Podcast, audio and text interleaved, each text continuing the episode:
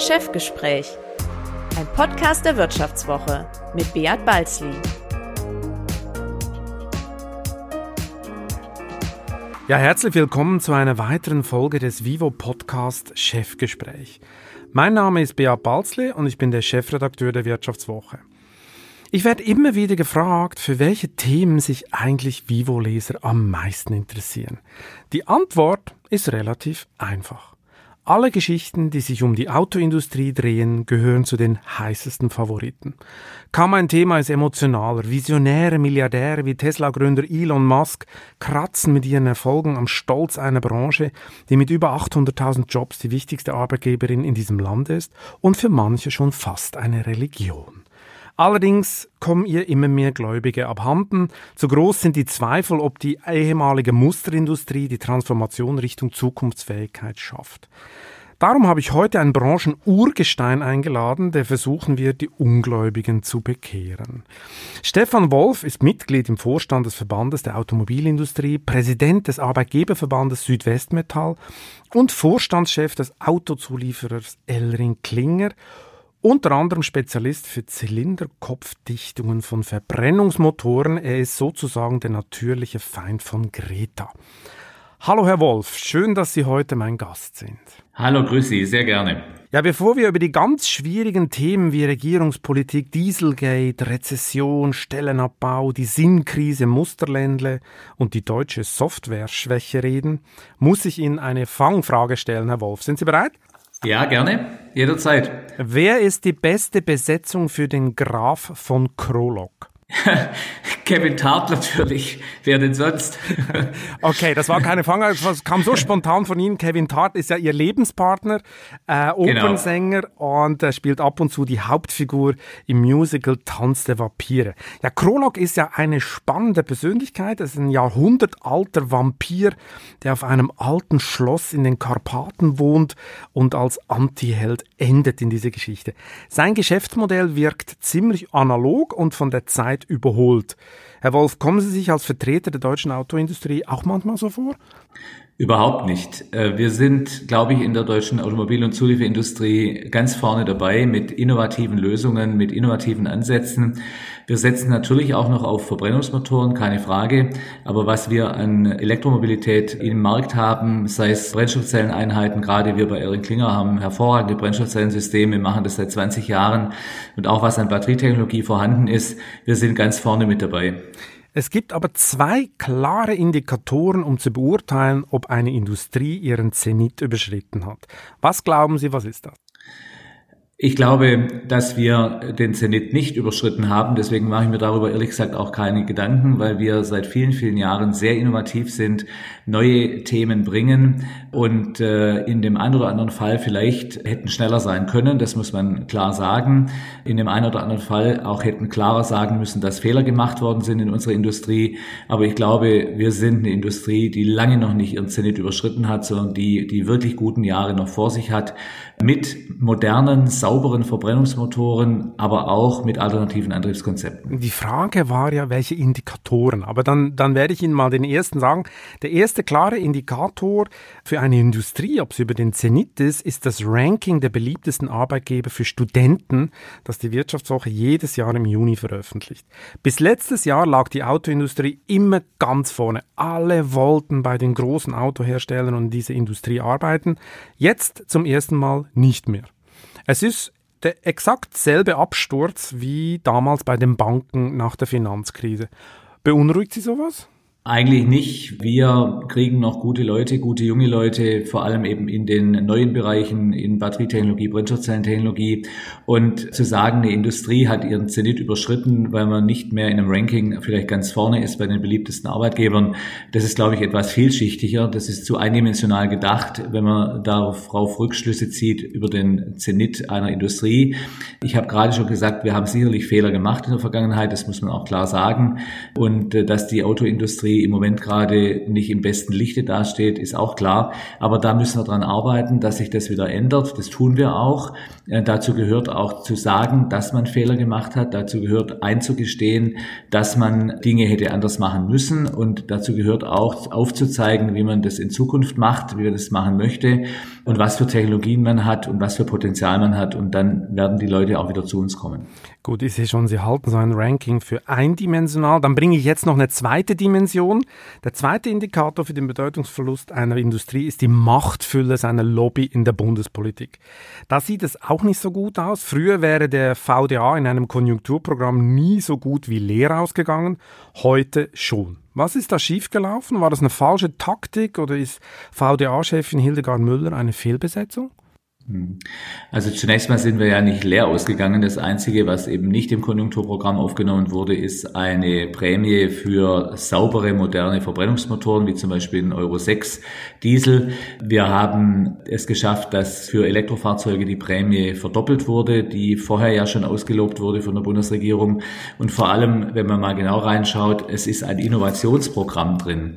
Und dieses Innovationsprogramm, eine Milliarde 2019, eine Milliarde, eine Milliarde 2020, eine Milliarde 2021. Das unterstützt gerade solche Projekte, die auch wir bei Erin Klinger haben, eben das ganze Thema Brennstoffzelle, das ganze Thema Batterietechnologie und hier vor allem die Brennstoffzelle, auch wenn Sie schauen, es ist im Zuge des Konjunkturprogramms ja der nationale Wasserstoffrat gegründet worden.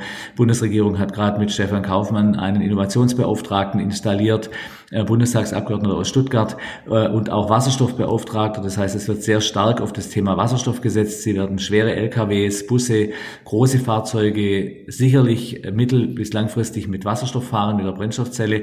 Also ein riesen Innovationsprogramm ist da drin. Äh, insofern haben wir vieles durchgesetzt und das Einzige, was eben nicht drin ist, ist jetzt die Kaufprämie für Fahrzeuge mit Verbrennungsmotoren, aber Käufer die ein Fahrzeug mit Verbrennungsmotor jetzt kaufen im zweiten Halbjahr 2020, denen kommt ja letztendlich auch äh, die Mehrwertsteuerreduzierung zugute. Also insofern steckt da auch eine versteckte Kaufprämie drin. Das reden Sie jetzt wirklich sehr schön und das haben Sie gut umschifft. Fakt ist, dass Sie kompletten Schiffbruch erlitten haben, weil äh, die Kaufprämie für Verbrenner war das Kernstück der Forderung des VDA und Sie haben es äh, nicht durchgebracht. Das muss man doch ganz klar sagen. Das ist doch eine Zeitenwende der deutschen Politik. Das wäre vor zehn Jahren undenkbar gewesen, oder? Ich weiß es nicht, das kommt äh, drauf an. Und äh, die Rahmenbedingungen sind eben so, dass wir natürlich Klimaschutz äh, als wichtigen Punkt auf der politischen Agenda haben und viele politische Kräfte eben diesen Klimaschutz äh, sehr stark akzentuieren. Ja, wir haben natürlich viel getan in der Automobilindustrie. Wenn Sie mal schauen, vor 10 Jahren, 15 Jahren waren natürlich die CO2-Emissionen völlig anders als heute. Das wird oft vergessen, dass wir da sehr, sehr viel getan haben in der Vergangenheit äh, und heute eben mit den modernen Verbrennungsmotoren sehr gut dastehen. Insofern Insofern wäre es schon natürlich auch ähm, sinnvoll gewesen, vielleicht so eine Kaufprämie auszusetzen. Aber wir sind ehrlich gesagt über das Thema Mehrwertsteuerreduzierung gar nicht so unfroh, weil Sie müssen letztendlich sehen, die deutsche Fahrzeugindustrie fertigt ja viele Mittelklassefahrzeuge, auch viele Oberklassefahrzeuge, teure Fahrzeuge. Und da wirkt sich natürlich eine Mehrwertsteuerreduzierung vielleicht sogar stärker aus als eine Kaufprämie. Und insofern sind wir da gar nicht so unfroh drüber. Hm. Sie haben ja gesagt, der Staat hatte die Aufgabe, die Schlüsselindustrie zu stützen, also die Autoindustrie. Ich möchte Sie mal fragen, warum sollte das sein? Hat der Staat nicht einfach die Aufgabe, für Rahmenbedingungen zu sorgen, die allen Branchen zugutekommen und genau darum auch die Kaufprämie nicht abgesegnet hat? Also wir haben ja immer gesagt, dass wir ein allgemeines Konjunkturprogramm brauchen in dieser Situation. Es sind ja alle Branchen sind ja extrem stark betroffen. Hotel- und Gaststätten, die Reisebranche, die Luftfahrt. Es gibt viele, viele Branchen, die extrem stark betroffen sind. Und deswegen ist es auch richtig, dass äh, die Bundesregierung ein komplettes Konjunkturprogramm aufgesetzt hat. Aber man muss natürlich sehen, dass die Automobilindustrie, und Sie haben es in Ihrem Eingangsstatement ja gesagt, äh, über 800.000 äh, Arbeitsplätze in unserer Industrie, Zulieferung Automobilindustrie, Automobilindustrie ist eben schon eine wichtige Industrie und eine Schlüsselindustrie. Und deswegen sind wir schon auch froh darüber, dass mit dem Innovationsprogramm eben auch mit der Kaufprämie für Elektrofahrzeuge, aber eben auch über die Mehrwertsteuerreduzierung ja auch für unsere Industrie was getan wird. Aber wir haben immer gesagt, wir brauchen was für alle Industrien und wollen uns hier nicht äh, in den Vordergrund spielen. Aber nichtdestotrotz muss man natürlich sehen, dass wir schon eine Schlüsselindustrie in Deutschland sind.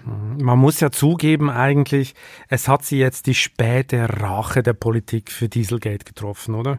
Jahrelang gab es so eine sehr enge Allianz zwischen Kanzleramt und Autoindustrie, auch um in der Klimadiskussion die Grenzwerte ein bisschen im Griff zu haben. Den gigantischen Betrug aber, der durch den äh, Dieselgate entstanden ist, hat man ihn sehr übel genommen. Da ist, glaube ich, viel Vertrauen weg und die jüngere Generation will damit nichts mehr zu tun haben. Ich glaube, Greta und Co. kriegen sie nicht mehr auf ihre Seite, auch mit der besten Dieseltechnologie nicht? Oder, oder haben Sie da noch Hoffnung, dass diese Technologie nochmal nach oben kommt? Das glaube ich schon. Wir verkaufen nach wie vor relativ gut. Fahrzeuge mit Dieselmotor ist zwar zurückgegangen, aber er erlebt im Moment gerade so ein bisschen ein Revival und mit vielen Menschen, mit denen Sie sprechen, und ich spreche mit vielen, äh, die sagen, wir kaufen uns einen sauberen Euro 6 Diesel oder eben auch einen ganz modernen Benzinermotor und eben auch zum Teil Hybridfahrzeuge. Klar, das macht natürlich auch Sinn die junge Generation denkt sowieso anders. Für viele jüngere Menschen, Anfang 20, Mitte 20, steht das Fahrzeug nicht mehr so im Mittelpunkt und auch unsere Industrie wird sich darauf einstellen müssen. Wir müssen neue Geschäftsmodelle auch entwickeln.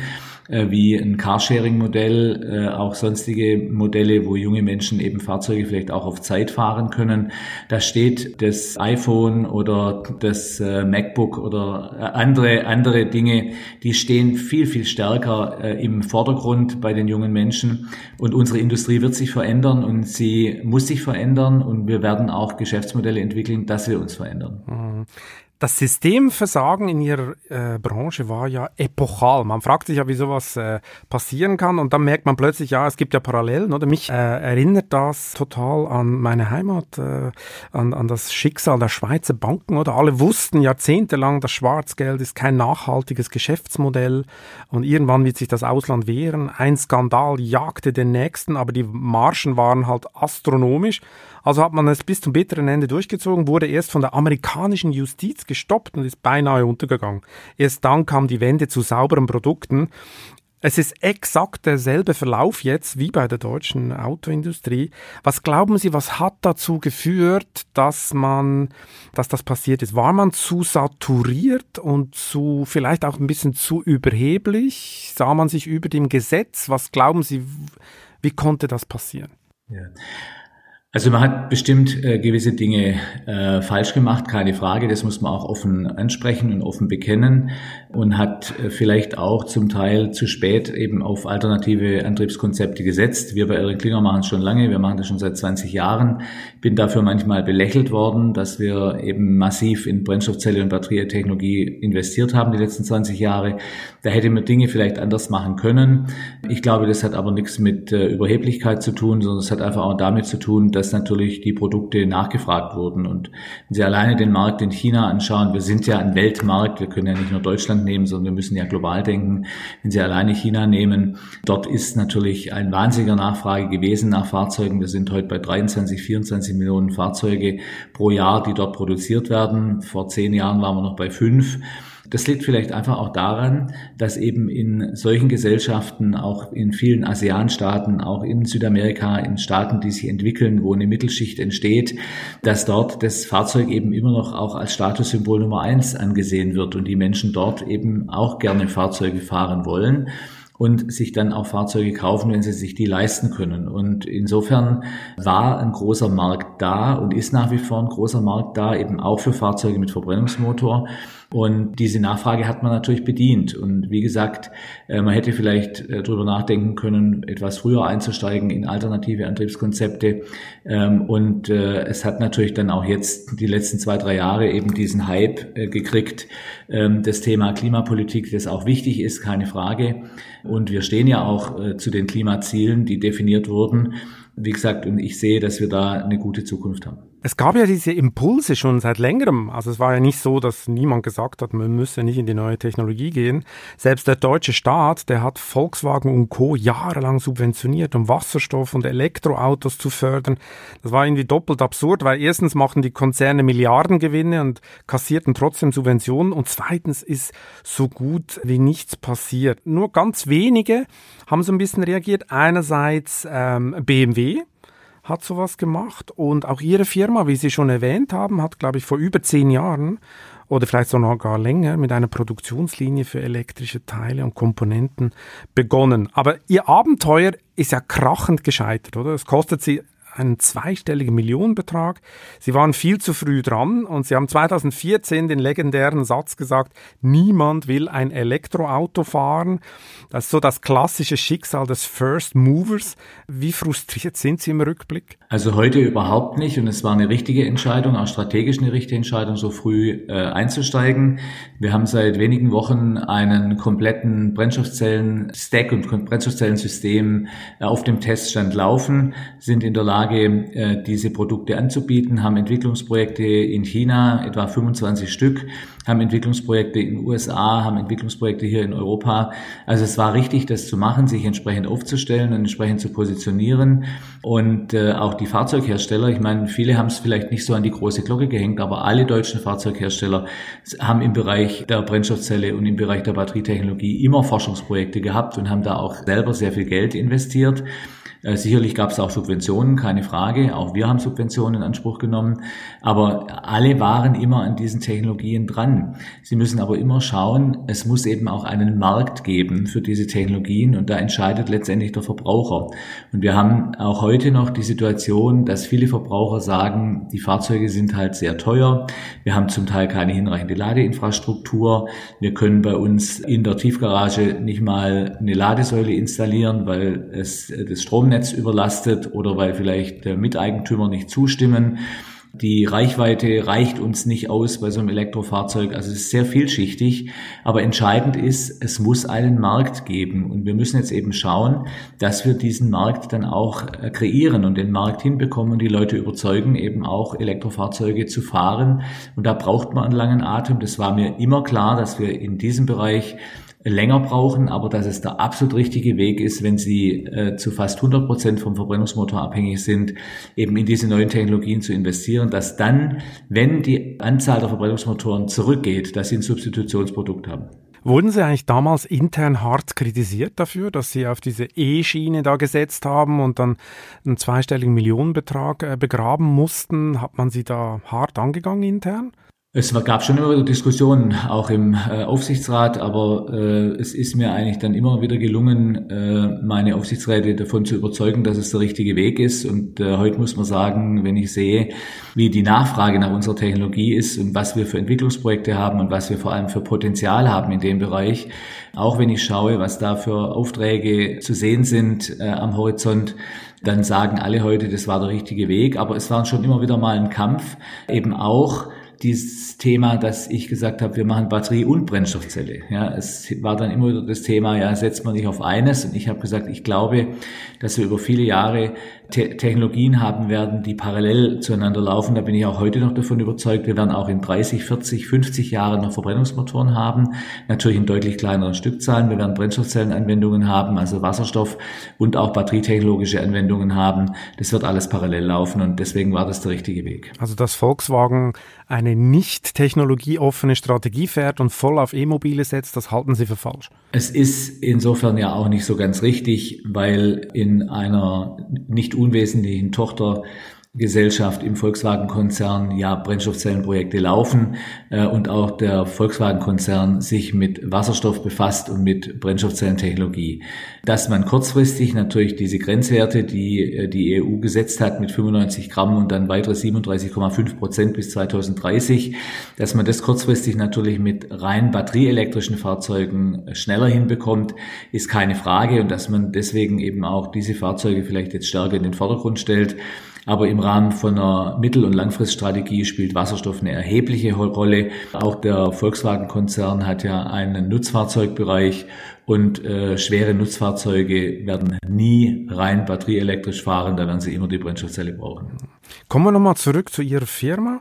Also 2014, wir waren dort äh, stehen geblieben, da dachten sie, Elektroauto fährt kein Mensch. 2015 sorgte dann der Bereich E-Mobility bei Elrich Klinge so ungefähr, glaube ich, für einen Prozent Umsatz noch.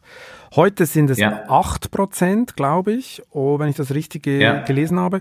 Und 2030 sollen es über 25 Prozent sein. Genau. Schaut man sich das Tempo des Niedergangs deutscher Autozulieferer an, reicht ihr Transformationstempo doch nicht in Ansätzen. Warum sollte Ihre Firma das Jahr 2030 überhaupt noch erleben mit diesem äh, relativ langsamen Wandel?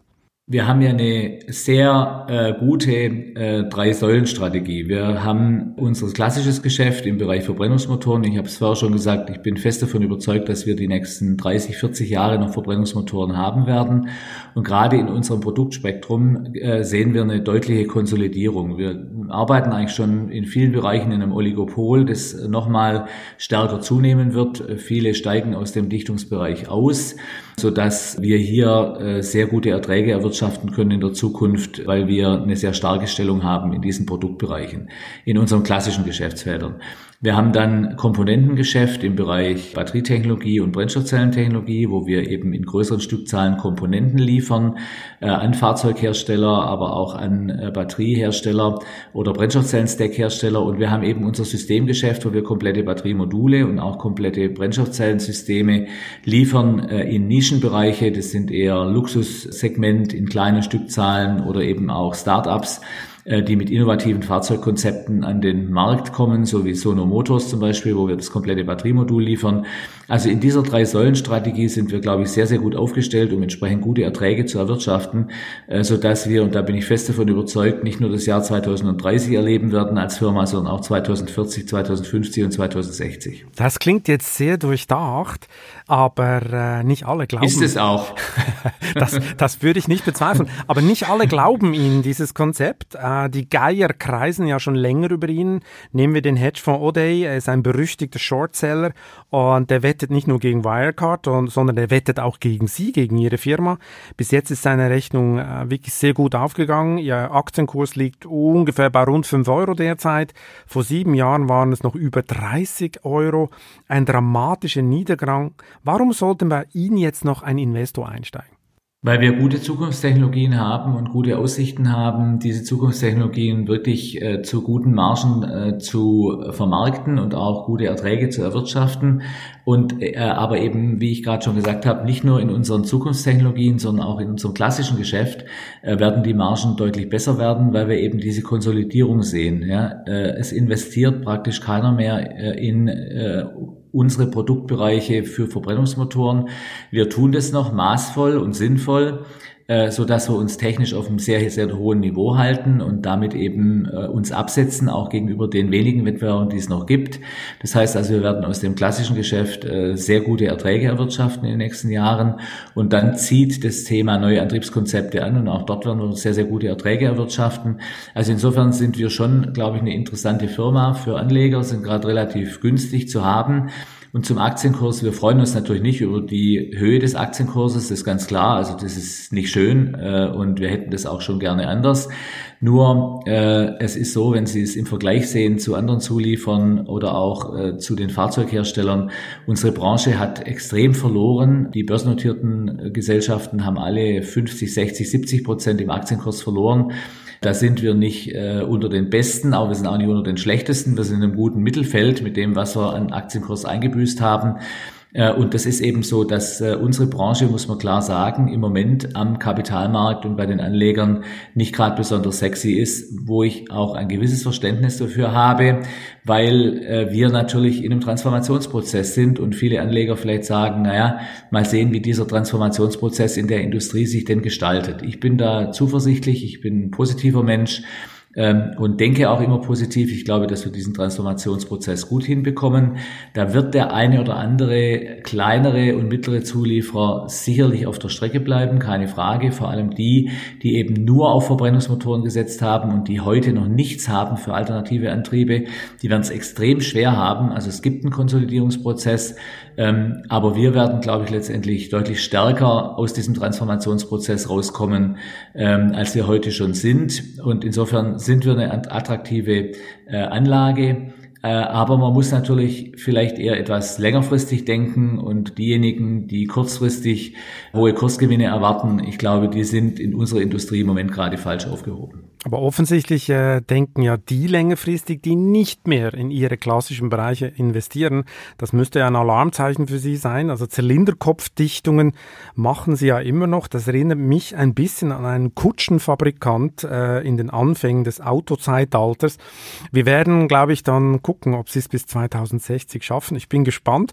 Sie haben es vorher schon angetönt. Äh, viele, vielen Firmen geht es teilweise noch schlechter als ihnen, wo sie noch schlechter aufgestellt. Wenn wir nochmal bei Elring Klinger bleiben, wie viele Jobs müssen Sie dieses Jahr abbauen? Also wir haben im Moment geplant, dass wir äh, keine Jobs abbauen. Ausgenommen davon sind natürlich unsere befristeten Mitarbeiter. Wir haben in der Produktion immer etwa zehn Prozent, manchmal auch ein bisschen mehr an befristeten Mitarbeitern, einfach um atmen zu können, um eben Auftragsschwankungen ausgleichen zu können. Diese Befristungen, die laufen natürlich aus dieses Jahr. Wir gucken uns auch bei natürlicher Fluktuation, das heißt, wenn Menschen äh, in den, ins Rentenalter eintreten, äh, oder auch mal kündigen bei uns, was selten passiert, weil wir ein beliebter Arbeitgeber sind. Aber wenn Menschen bei uns kündigen oder wie gesagt in die Rente gehen, dann schauen wir uns natürlich die Positionen an, besetzen die zum Teil intern neu äh, und lassen dann vielleicht eine andere Stelle wegfallen. Also wir, wir arbeiten da schon dran, aber wir haben nicht geplant, ganz klar, Stand heute, kann ich natürlich nicht ausschließen, dass sich das ändert, wenn wir jetzt nochmal einen dramatischen Einbruch kriegen im zweiten Halbjahr, zweite Welle Corona, nochmal Shutdown in der Automobilindustrie, zwei, drei, vier Monate. Äh, das würde natürlich die äh, Parameter in unserer Industrie auch grundlegend verändern, muss man klar sagen. Aber im Stand heute haben wir äh, nicht geplant, irgendwas an der Stammbelegschaft zu tun. Das erstaunt mich ein bisschen, weil ich glaube, die Parameter haben sich doch schon massiv geändert. Ich habe mich kürzlich mit Bosch-Chef Volkmar Denner über die Branche unterhalten. Er geht von weltweit 30 Prozent Überkapazitäten aus. Das riecht ja nach Kahlschlag. Also, und da können Sie wirklich Ihren Personalstand halten. Also. Hm. Also ich glaube, man kann nicht generell sagen, äh, in unserer Industrie gibt's 30 Prozent Überkapazitäten. Es gibt bestimmt Unternehmen, die haben das. Es gibt aber eben auch Unternehmen, die haben es nicht. Und ich habe ja gerade vorher ausgeführt, wenn wir unsere klassischen Geschäftsbereiche nehmen, äh, dort findet eben im Moment auch gerade eine weitere Konsolidierung statt. Das heißt, es fallen auch äh, zum Teil die wenigen Wettbewerber, die es gibt, die fallen weg oder die reduzieren Kapazitäten oder wie auch immer. Also bei uns wird es, glaube ich, äh, für die Kunden eher eng mit Kapazitäten, sodass die gesucht werden äh, und wir die dann eben auch bereitstellen können. Aber äh, es ist richtig, dass es natürlich äh, Bereiche gibt, äh, gerade im Bereich der Commodities, wo sie jetzt technisch weniger anspruchsvolle Produkte haben.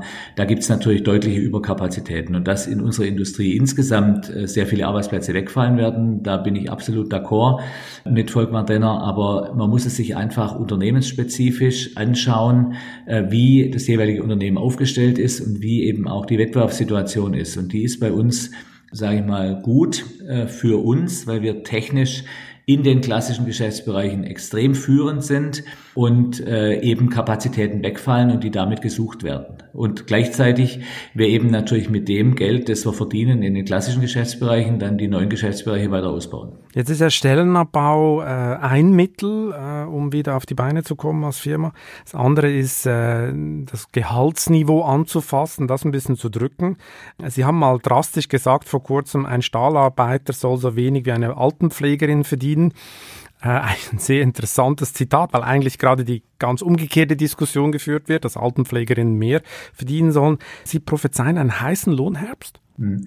Also da haben Sie mich mit der Aussage sicher missverstanden. Ich habe nur gesagt, dass bei uns in der Metall- und Elektroindustrie das Lohnniveau so hoch ist, dass ich es nicht gerechtfertigt finde, dass eine Altenpflegerin oder ein Krankenpfleger oder ein Kindergärtner oder auch sonst jemand in anderen Industrien deutlich weniger verdient, weil mhm. Altenpfleger und Krankenpfleger sind wichtig in unserer Gesellschaft. Und ich glaube, wir bekommen äh, in unserer Gesellschaft eine wahnsinnige Zerreißprobe, wenn die IG Metall versucht, im Bereich Metall- und Elektroindustrie immer weiter draufzulegen und diese Schere immer weiter aufgeht. Ich finde, wir müssen in unserer Industrie anhalten und müssen die anderen Berufe heranführen an das Niveau in unserer Industrie, dass die Schere kleiner wird und nicht größer wird. Das ist die Aussage, die ich gemacht habe und zu der ich auch stehe. Und äh, es äh, ist klar, wir haben ja jetzt im Prinzip den äh, Tarifabschluss mal verschoben. Wir haben zwar einen gemacht dieses Jahr, aber das war ja nur so ein halber Tarifabschluss. Wir haben im Prinzip den Tarifabschluss, den ich in Stuttgart gemacht habe, ja verlängert und haben gesagt, die Laufzeit wird verlängert bis Ende des Jahres, also bis äh, Dezember, bis Ende Dezember. Und ich meine, die Situation in unserer Branche, die ist zum Teil dramatisch. Es gibt wirklich Unternehmen, die stehen mit dem Rücken an der Wand. Und wenn die IG Metall glaubt, dass sie Ende des Jahres hier mit großen Forderungen kommen kann, dann kann sie das gerne tun, aber wird bei uns natürlich massiv auf Granit beißen, weil es ehrlich gesagt nichts zu verteilen gibt.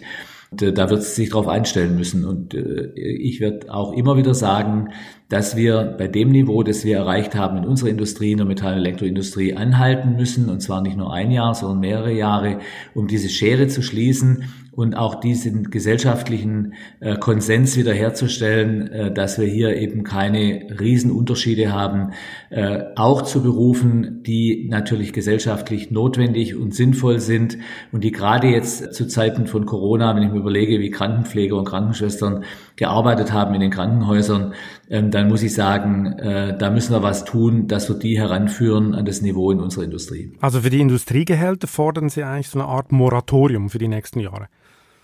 Das genau. eingefroren. Also ich glaube, genau, ich glaube, dass wir hier wirklich mal zu einem Punkt kommen müssen, wo wir sagen, es gibt einfach jetzt mal ein paar Jahre nichts. Man kann äh, über äh, andere Elemente, über qualitative Elemente nachdenken. Äh, wir müssen Menschen in unserer Industrie weiterbilden. Wir müssen sie in diesem Transformationsprozess in neue Regionen führen. Wir müssen ihnen auch klar machen, dass äh, sie sich weiterbilden müssen, dass unsere Industrie sich verändert dass eben vielleicht auch Produktionsmitarbeiter mit Potenzial äh, nochmal was Neues lernen, sich in andere Richtungen entwickeln. Das sind so Dinge, da kann man auch drüber sprechen, wie man das finanziert und wie man die Mitarbeiter da unterstützt.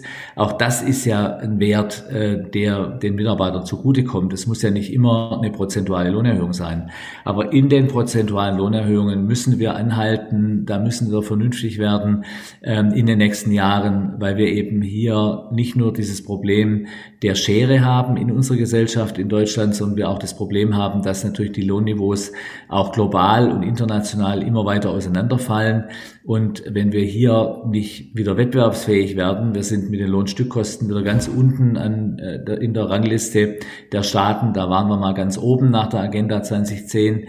Und wenn wir da nicht vernünftig werden, ich glaube, dann wird es weitere Abwanderungstendenzen und Verlagerungen geben. Und ich glaube, das wollen wir alle nicht. Es klingt so ein bisschen nach Wehmut, nach Kanzler Gerhard Schröder, Agenda 2010. Das würden Sie gerne eine Neuauflage erleben, wenn ich das richtig spüre.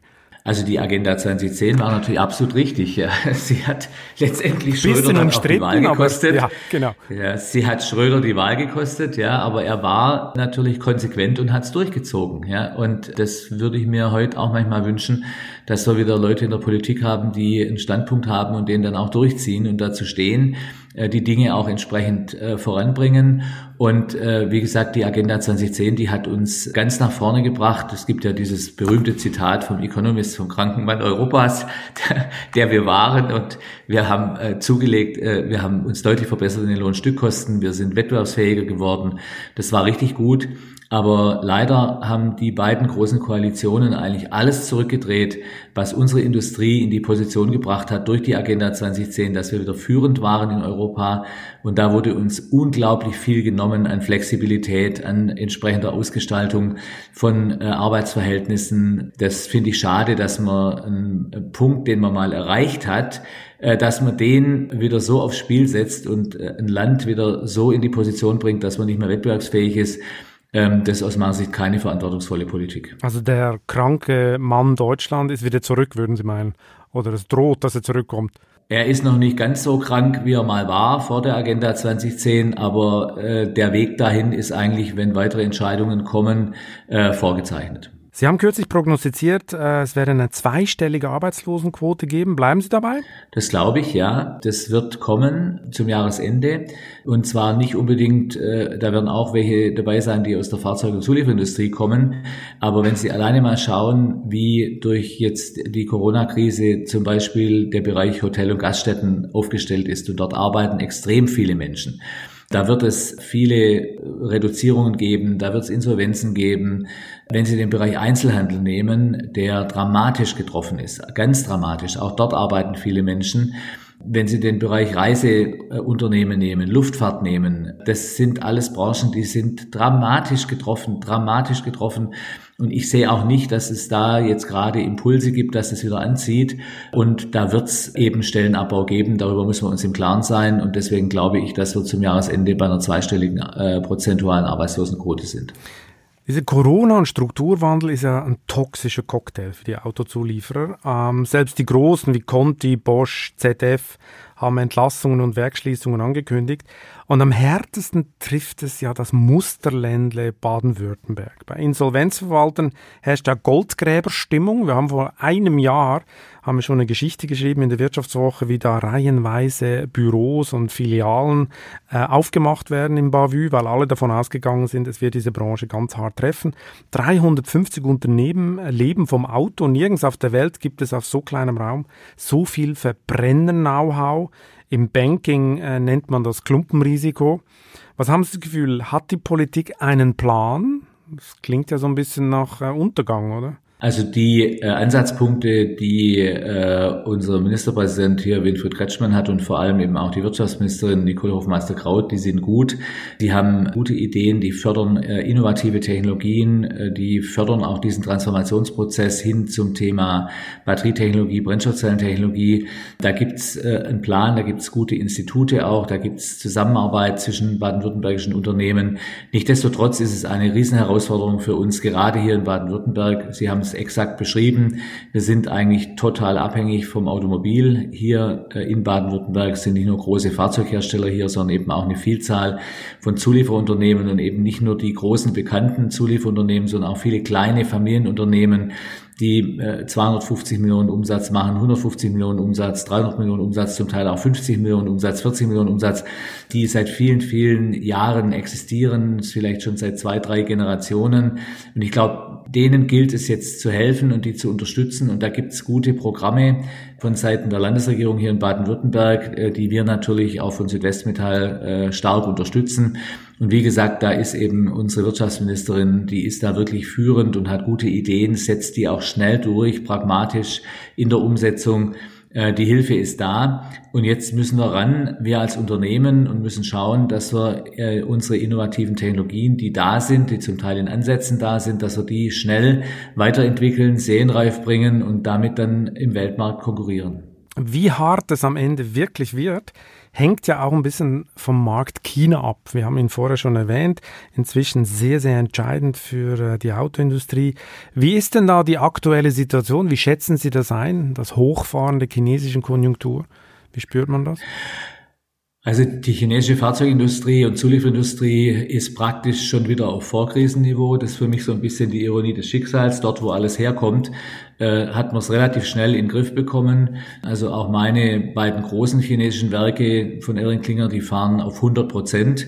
Und äh, auch die anderen chinesischen Zulieferer und auch Fahrzeughersteller sind extrem gut ausgelastet. Jetzt ist es natürlich so, äh, in so einem totalitären System kann Staat natürlich auch viel bewirken, wird massiv äh, unterstützt in der Industrie. Es gibt Kaufprämien, es gibt Förderprogramme und, und, und.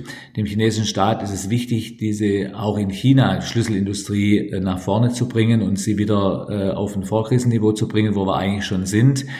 Ähm, und der Markt ist genau wie Sie sagen natürlich extrem wichtig für uns. Also in unserer Industrie steht heute alles und fällt alles mit China. Wir haben 23, 24 Millionen Fahrzeuge von rund 90 Millionen, die wir 2019 gebaut haben weltweit. Das heißt, etwa fast ein Drittel des Marktes, Weltmarktes findet in China statt. Insofern ist es schön, dass der Markt wieder hochfährt. Das hilft uns auch und unterstützt uns auch. Und die Nachfrage nach Fahrzeugen in China ist natürlich ungebremst aber dass wir das dort natürlich entsprechend kontrollieren müssen, auch entsprechend äh, emissionsarme Fahrzeuge verkaufen müssen und auch das Thema alternative Antriebskonzepte dort sehr schnell voranbringen müssen, äh, liegt auf der Hand, weil auch dort muss Klimaschutz stattfinden. Klimaschutz ist ein globales Thema.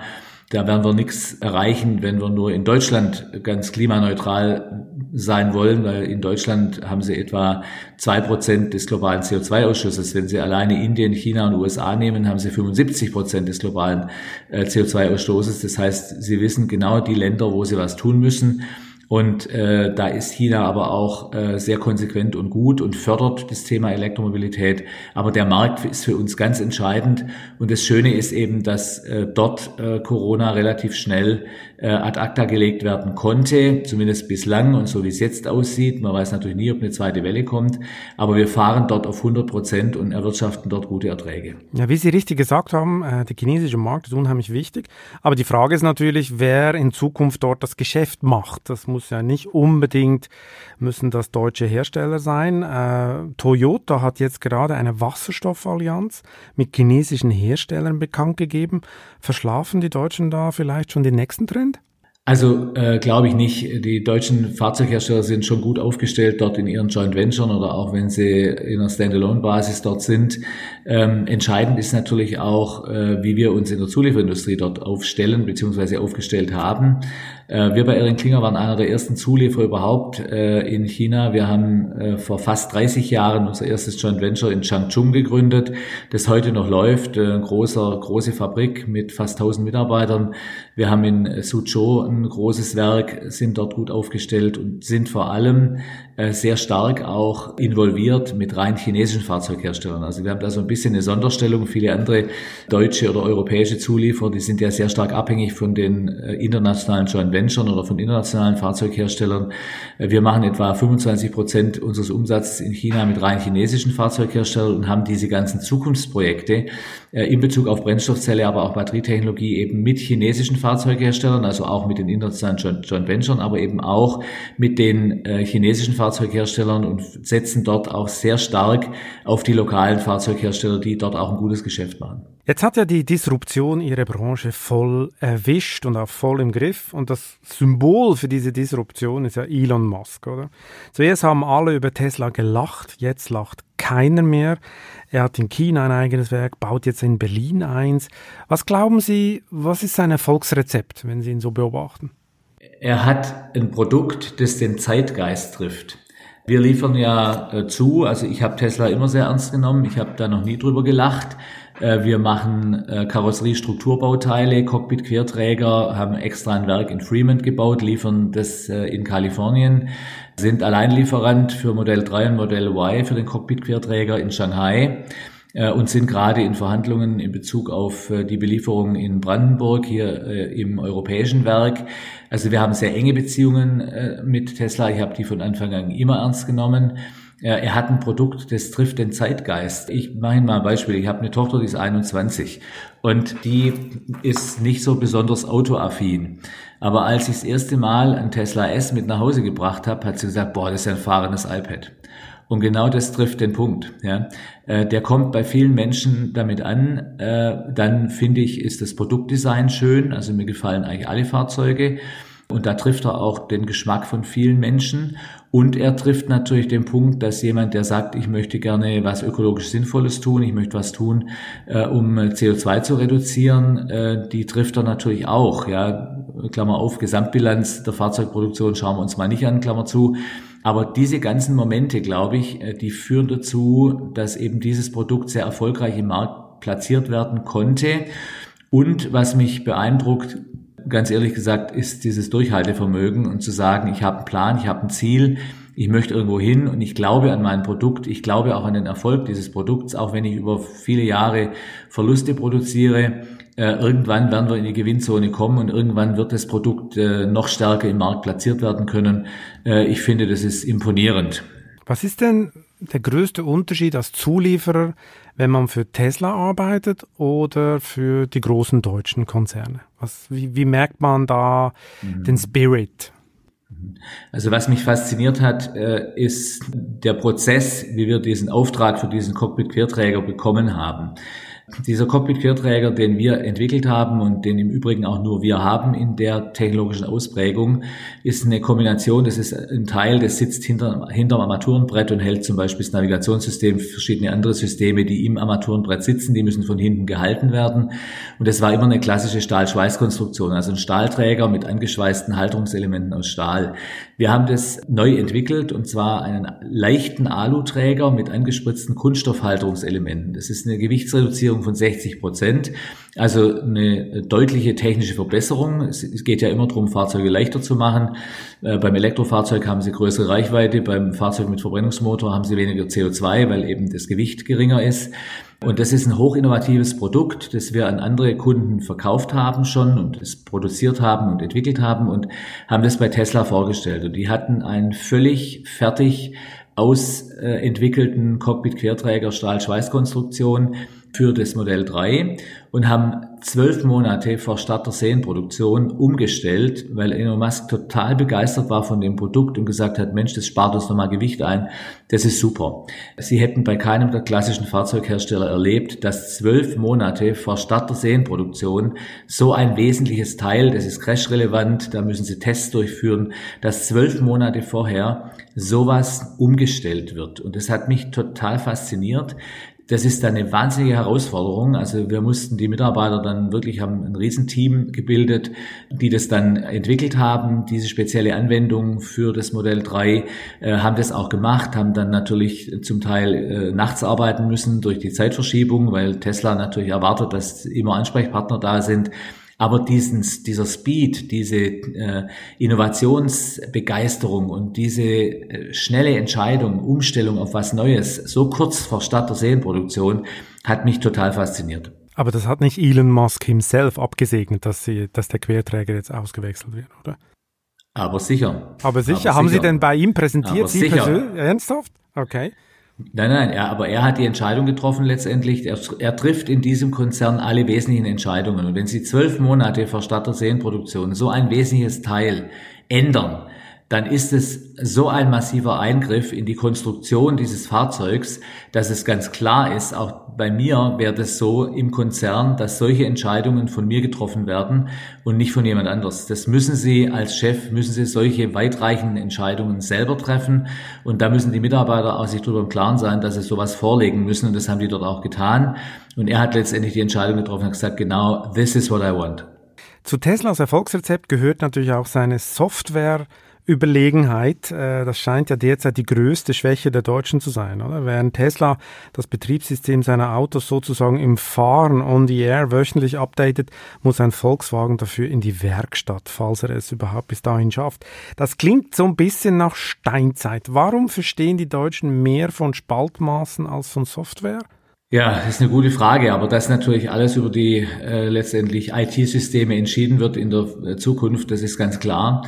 Ähm, und da haben wir sicherlich ein bisschen Nachholbedarf, wobei wenn Sie sich die neuen Systeme angucken, in neuen Fahrzeugen, auch neue Navigationssysteme, ich glaube, da haben wir relativ gut gleichgezogen in der Zwischenzeit.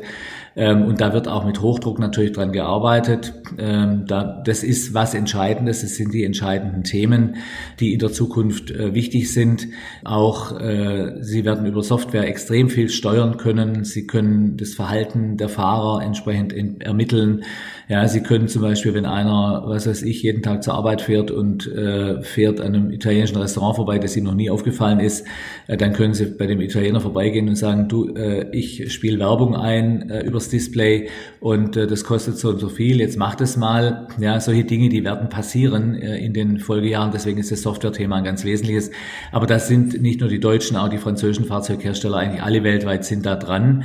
Aber Tesla hatte dann natürlich schon den richtigen Riecher, weil es eben von vornherein vornherein, ich erinnere wieder an den Ausspruch meiner Tochter, ist ja ein fahrendes iPad, weil eben von vornherein das Thema Software und auch äh, IT hier ganz im Vordergrund stand.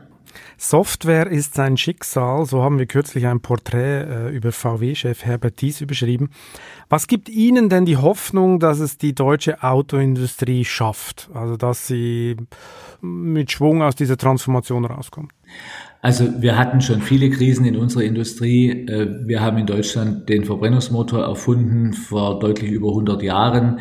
Die Industrie gibt es seit äh, über 100 Jahren in Deutschland. Sie ist schon immer eine wesentliche Industrie gewesen und wir haben uns schon öfters Veränderungsprozessen gestellt und auch Veränderungsprozesse durchlebt und haben das immer geschafft. Und ich bin zuversichtlich, dass wir es auch äh, dieses Mal schaffen, weil wir hochmotivierte Menschen haben, auch viele junge Menschen, die in unserer Industrie arbeiten, die fasziniert sind von dem Thema Automobil, die fasziniert sind von neuen Antriebskonzepten, von Brennstoffzellen, von Batterietechnologien, von Hybridmodellen. Und äh, da steckt so viel Potenzial drin und auch so viel Motivation drin, wenn man mit den Menschen spricht in unserer Industrie, dass ich äh, zuversichtlich bin, dass wir diesen Transformationsprozess schaffen, weil wir auch schon gute Technologien entwickelt haben, und äh, auch das, was noch hinter verschlossenen Türen ist, was man so sieht und was ich kenne und was ich gesehen habe, ähm, da sind wir doch relativ gut aufgestellt. Das E-Auto haben die Deutschen, glaube ich, auch erfunden, oder? Das wollte nur niemand. Ja, das stimmt, das stimmt. Das hat sich nur nicht durchgesetzt damals. Das wie beim M und beim MP3-Player hat jemand anderes das Geschäft gemacht. Dann hoffen wir mal, dass das keine bösen Omen sind. Herr Wolf, eine letzte Frage. Was fahren Sie eigentlich für ein Auto? Ich habe äh, zwei Dienstwagen. Äh, ich habe eine S-Klasse, Mercedes S-Klasse und ich habe einen äh, Tesla Modell X äh, mit den Flügeltüren. Wobei ich Ihnen ehrlich sagen muss, wir fahren mittlerweile 90 Prozent mit dem Model X und nur noch 10 Prozent mit der S-Klasse. Das klingt nicht gut für Mercedes. Mercedes ist ja sicher auch Kunde von Ihnen, oder? Ja, natürlich. Also wir haben alle Fahrzeughersteller weltweit. Herr Wolf, vielen Dank für dieses sehr interessante Gespräch und äh, ja, sehr gerne. Lernen wir uns mal persönlich kennen an einem Tanz der Vampire äh, Aufführung oder sonst wo. ja, das kommt wieder in Stuttgart ab Herbst. Gut, das merke ich mir. Das war Chefgespräch, ein Podcast der Wirtschaftswoche mit Beat Balzli. Unser Podcast wird produziert von Sandra Beuko, Anna Höhnscheid und Ellen Kreuer. Neue Folgen erscheinen immer freitags. Wie Sie unseren Podcast abonnieren können, dazu finden Sie alle Informationen unter vivo.de slash podcast. Herzlichen Dank fürs Zuhören und bis zum nächsten Mal.